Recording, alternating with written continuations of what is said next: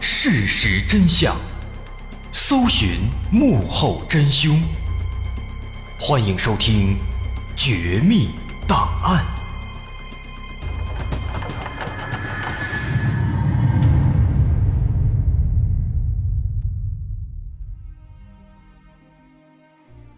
还原事实，探索真相。欢迎来到今天的《绝密档案》，我是大碗。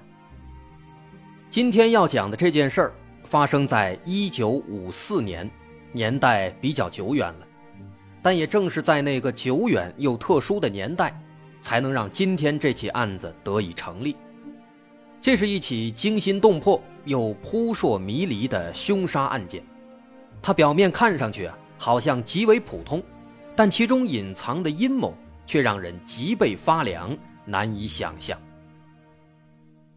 一九五四年九月二十一日中午十一点，在昆明市郊区的黄土坡村，村子外面的一条马路上，陈老伯去城里走亲回来，路过前面的一条排水沟时，他忽然发现排水沟里好像趴着一个人。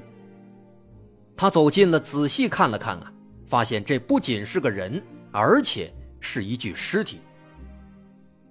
彼时。新中国刚刚成立不久，社会治安还不够稳定，杀人越货的事情时有发生。时年五十多岁的陈老伯已经见怪不怪了。不过，即便如此，路见不平，他还是立刻报告了警方。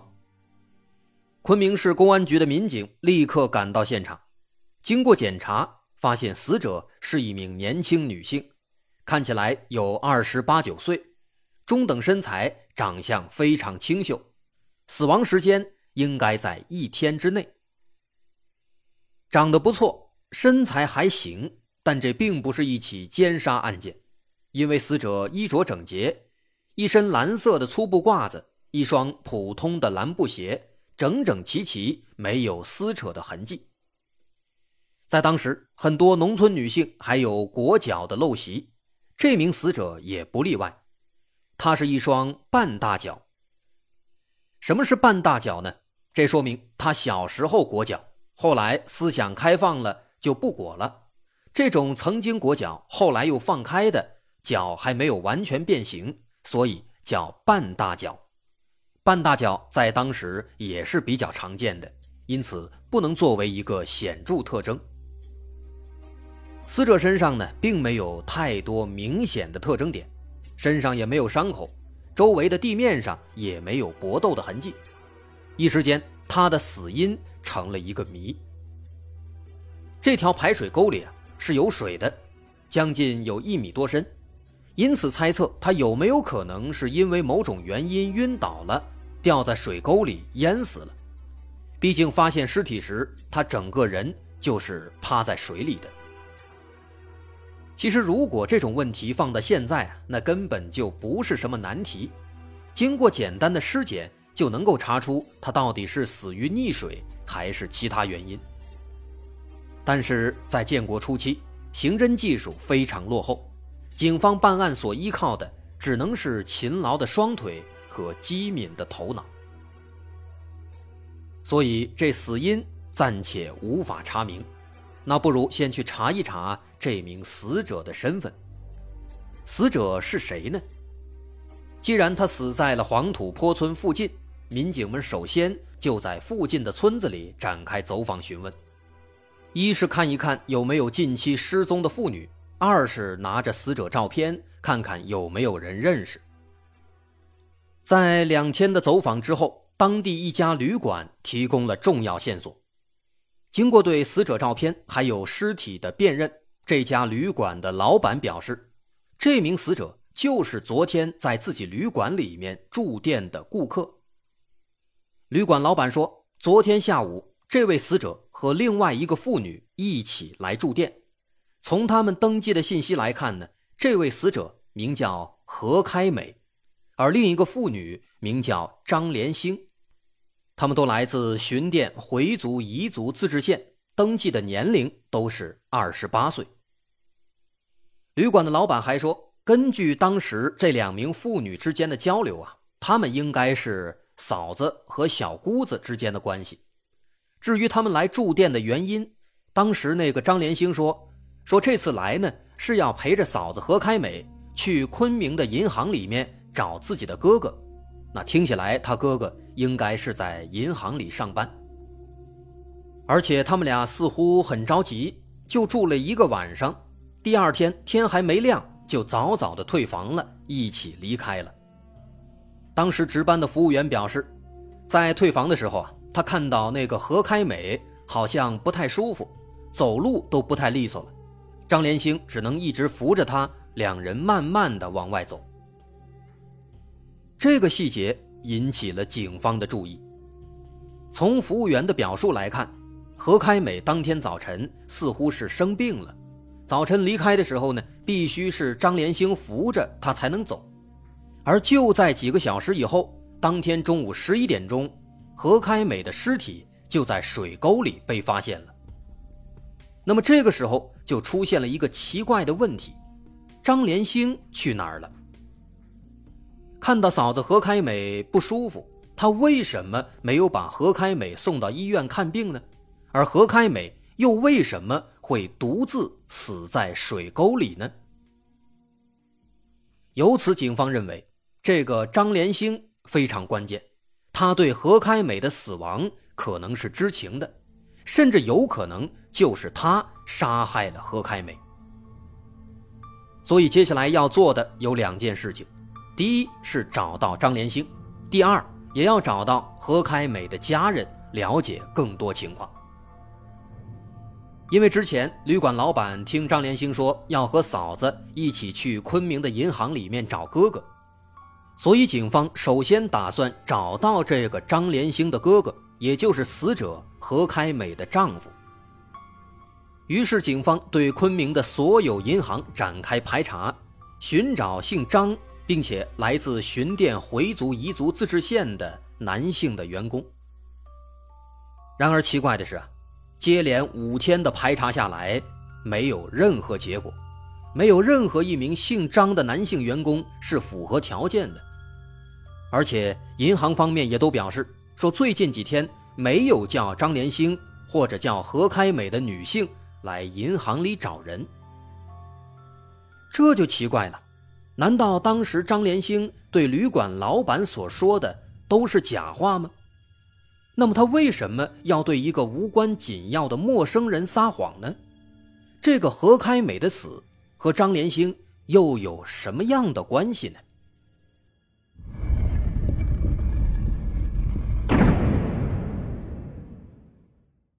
在警方寻找张连兴的同时，在昆明市内的另外一家旅馆里传来了有关死者何开美的其他的信息。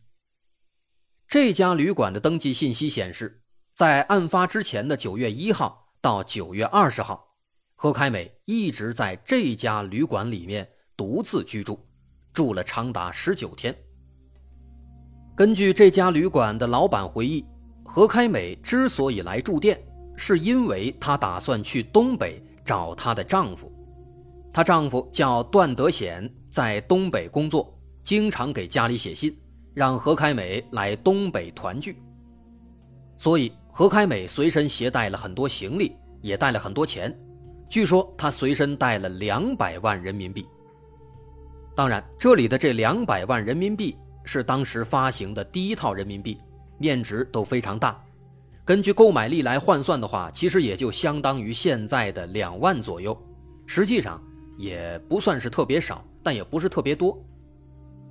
那之所以当时他在旅馆里住了长达十九天，根据这个旅馆老板回忆啊，说是因为这何开美自己。也比较纠结，一来是因为路途遥远，她自己有点怵头；二来呢，是因为在老家里待习惯了，她自己常年没有和丈夫见面，也有点生。面对一个新的环境呢，她也有点不适应，有点社恐。那么这条线索也非常重要。根据这条线索，首先我们知道了何开美的丈夫实际上叫段德显，那么这也就意味着。那个张连星肯定不是何开美的小姑子，也不是段德显的妹妹。毕竟一个姓段，一个姓张，这怎么可能是兄妹呢？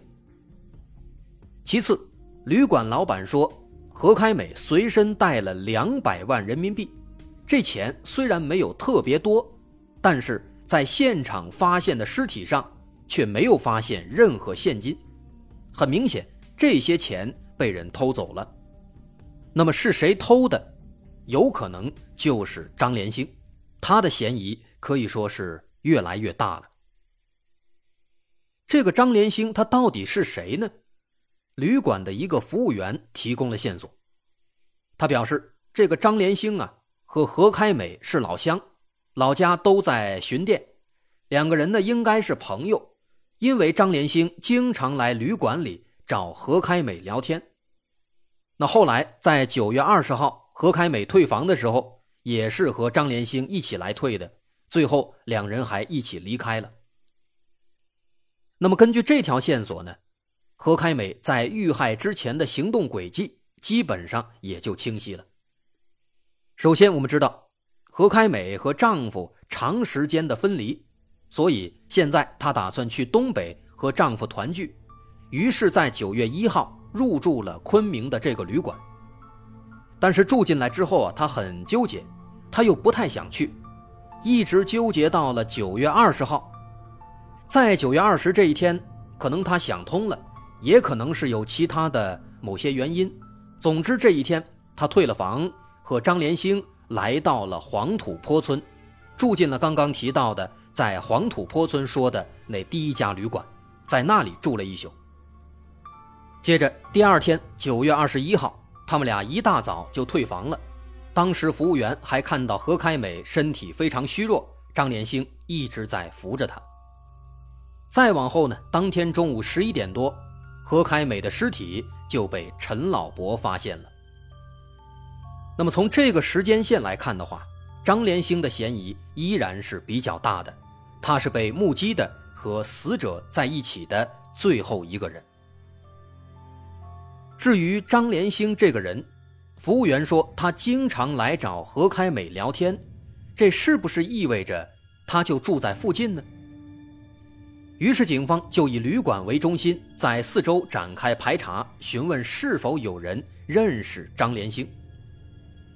这次排查很快就有了结果，有热心街坊向警方汇报，说住在附近的王教授家有一个保姆，那个保姆就叫张连兴。但后来王教授一家搬走了，张连兴就不干了，不知现在他在什么地方。不过呀。听说张连兴在昆明市里有一个叔叔叫李先宽，于是呢，警方就马上动身，一边想办法联系到那个王教授，一边联系这位李先宽。一番调查下来，王教授没有联系到，街道上的居委会倒是提供了非常劲爆的消息。居委会表示说，王教授和张连兴啊，当时他们的关系非常暧昧。因为王教授的妻子瘫痪在床，两人就偷偷的搞破鞋，甚至后来都上床了。再后来呢，王教授的妻子发现不对劲了，就暗中联系儿子和女儿，当场捉奸。所以这事儿呢，后来就败露了。王教授一家没有脸面继续在这儿生活，后来就搬到了上海。临走之前，张连兴还以此为要挟，从王教授那里。拿到了两百五十万的封口费，这是有关这张连兴的一些消息。而另一边，那个张连兴的叔叔李先宽也联系到了。李先宽表示，在九月二十一号，也就是案发当天，张连兴来到自己家里，在这儿住了三天。三天之后呢，他说自己要去天津找新的工作，就离开了。离开之前啊。还把一个包袱留了下来，让李先宽帮忙保管。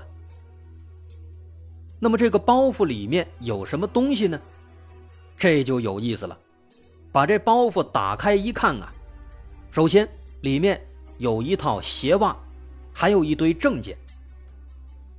在这儿需要注意的是，这张连兴他是大脚，他之前没有裹脚，而这套鞋袜呢，看起来很明显。是半大脚才能穿的，而死者何开美前面说了，他刚刚好就是半大脚。后来把这套鞋袜拿给旅馆的服务员辨认，服务员说了，这套鞋袜确实是属于何开美的。那么何开美的鞋袜竟然出现在了张连兴的包袱里，由此张连兴的嫌疑可以说达到了顶点。但这还不算完，更重要的是包袱里剩下的那些证件，这些证件竟然都是解放前国民党党部的工作证，其中有一个国民党机要员的证件，上面的照片正是张连兴，不过证件上的名字却叫孙玉娇。孙玉娇这个名字，当地警方十分熟悉，这个人在解放前就血债累累。还当过还乡团的团长，多次欺压老百姓。那么至此，这个张连兴的身份终于被揭开了。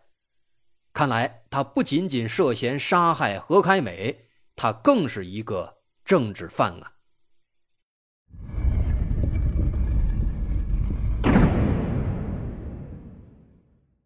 与此同时，有关死者何开美，警方又得到了另外一条消息。根据旅馆的老板回忆，何开美曾经提到过，他说他在昆明市里有一个亲戚，好像叫张菊兰。于是警方马上就去找这位张菊兰。后来得知呢，这个张菊兰是段德显的表妹，所以说她才是何开美真正的小姑子。警方告诉张菊兰说：“你嫂子何开美遇害了。”当时张菊兰听了以后啊。整个人都震惊了，连下巴都要惊掉了。他说：“不可能啊！就在前两天，十月二十九号，他刚刚收到了表哥段德显寄来的信，信上写的清清楚楚，说嫂子何开美已经安全到达了黑龙江的北安农场，啊，这个地方就是段德显的工作地点，说夫妻已经团聚了，让家里放心。”警方仔细检查了这封信。发现从这信的笔迹来看啊，确实和段德显之前的信呢笔迹是一样的，这说明确实是他写的。而且从信上的邮戳来看，这也确实是从黑龙江那边寄过来的。所以当时看的这封信，民警们直接懵了。如果何开美真的已经去了黑龙江和丈夫团聚了，那那具尸体又是谁呢？其实啊，话说回来，不管那具尸体到底是不是何开美，张连兴的包袱里藏着死者的鞋袜，这是毋庸置疑的。同时呢，他又是一个敌特分子，无论如何都是要抓的。可是张连兴现在在哪儿呢？难道真的就跟他和他叔叔说的一样，他去了天津吗？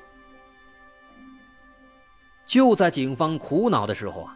几天之后，张连兴的叔叔李先宽收到了一封张连兴寄来的信，而这封信的内容让警方更加疑惑了。这封信里到底写了什么？何开美到底死没死？那具尸体到底是谁？这到底是一个什么样的案件呢？我是大碗，大家稍安勿躁，稍后下节咱们揭晓答案。